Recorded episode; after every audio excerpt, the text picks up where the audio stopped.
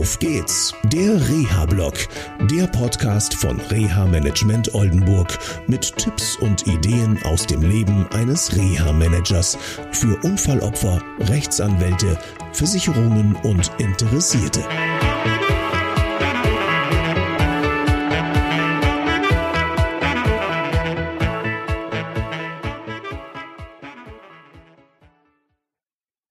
Hallo und herzlich willkommen zu einer neuen Sendung von Auf geht's der Reha-Blog oder wo ihr auch immer diese Sendung sehen oder hören könnt. Heute geht es mal wieder um das Thema Motorrad. Motorradfahrerinnen und Motorradfahrer sind ein Klientel, für mich bzw. für mein Team, weil sie uns oft gemeldet werden mit schwersten Unfallfolgen. Und in der letzten Woche hatten wir schon Motorradfahrer, jetzt geht es wieder um Motorradfahrer.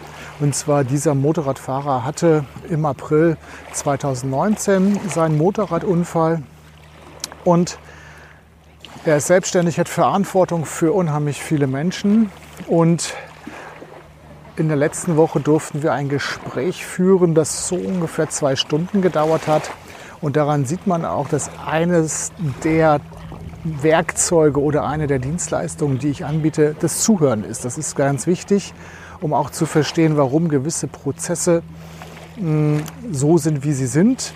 In der letzten Sendung hatte ich ja auch über diesen Motorradfahrer berichtet und auch da war es ein längeres Gespräch, bis er endlich rauskam mit dem, was ihn beschäftigt. In dem Gespräch, von dem ich jetzt berichte, ging es um ein ganz anderes Thema und zwar um, wie kann sich jemand vorstellen, was da überhaupt passiert.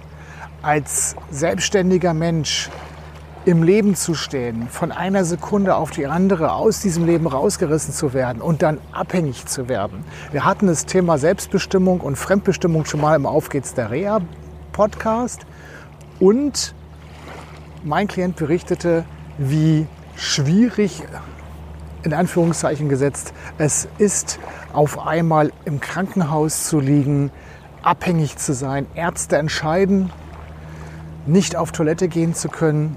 Wie erniedrigend er es empfunden hat, letztendlich auf die berühmte Bettpfanne gehen zu müssen. Dass es nicht mal nach Hause ging wegen dieser schweren Unfallfolgen in, beiden Beinen, in den Becken und in der Wirbelsäule.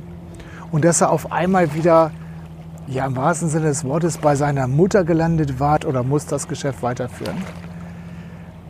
Das ist ehrlich gesagt eine ganz schwierige Situation, weil sich Menschen sehr belastet fühlen, die sowas erlebt haben.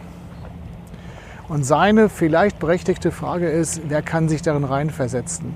Ich denke fast niemand, weil die Leute, die das nicht erlebt haben, die können zu sagen, ja, ich verstehe das, aber richtig fühlen können sie es auch nicht. In diesem Gespräch, was wir führten, konnten wir einige Dinge aufarbeiten und für ihn ist es auch eine Erniedrigung, dass er sein Geschäft nicht mehr weiterführen kann. Jedenfalls zum jetzigen Zeitpunkt. Das Ziel ist, dass er wieder in seine Firma gehen kann und das werden wir auch schaffen. Das wird nur eine Zeit lang dauern. Also, wenn du vielleicht Rechtsanwalt bist oder in einer Versicherung arbeitest, die sich mit Schadensersatz auseinandersetzt, auch mal vielleicht daran denken, was manches Verkehrsunfallopfer erdulden und erleiden muss. Für die Rechtsanwälte einfach mal nachfragen, was so ein Klient mitgemacht hat.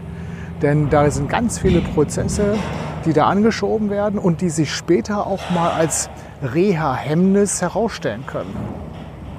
Okay, das war's für mich jetzt erstmal hier aus dem Auf geht's der Reha-Blog. Ist etwas länger geworden. Ich wünsche euch noch eine schöne Zeit. Bis dann. Tschüss. Das war eine Folge von Auf geht's, der Reha-Blog. Eine Produktion von Reha Management Oldenburg. Weitere Informationen über uns finden Sie im Internet unter www.der-rehablog.de.